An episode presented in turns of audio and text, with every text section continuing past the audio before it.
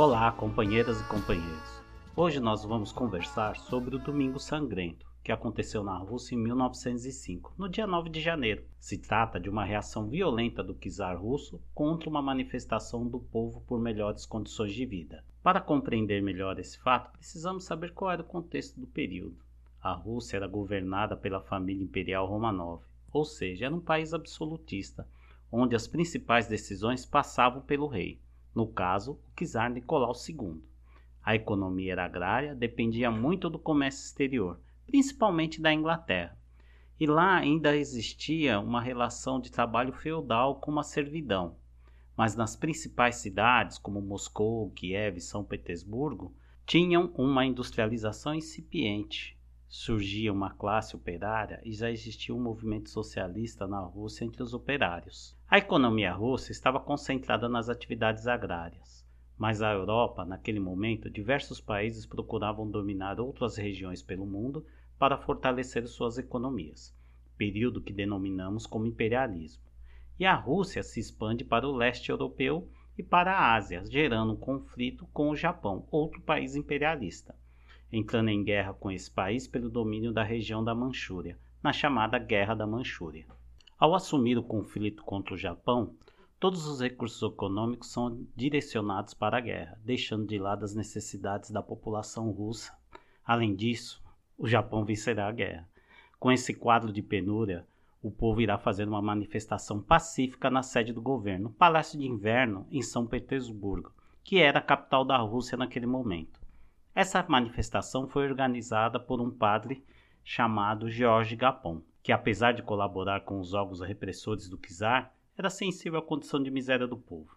As principais reivindicações eram a redução de jornada de trabalho, salário mínimo, eleições, assembleia representativa, que eram consideradas muito modernas para o regime vigente. Os manifestantes, ao se aproximarem do Palácio de Inverno, causam insegurança à guarda do czar, que não estava presente no palácio.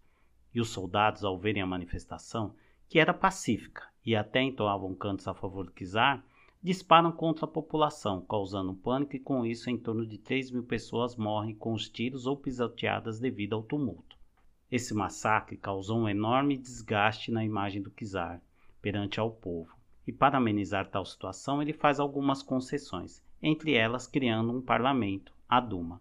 Assim, a Rússia deixa de ser uma monarquia absolutista e se torna uma monarquia parlamentarista, onde os deputados, representantes de diversos setores da sociedade, dividiriam o poder com o rei, o czar no caso. Porém, os poderes da Duma eram extremamente limitados, já que Nicolau II não queria perder o poder. Mas o principal desse triste fato histórico é que gerou indignação entre os trabalhadores, resultando em várias revoltas em diversas cidades da Rússia.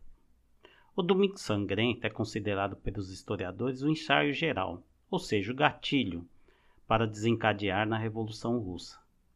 Enfim, inicia-se movimentações dos trabalhadores que resultará após 12 anos a Revolução dos Trabalhadores Russa em 1917.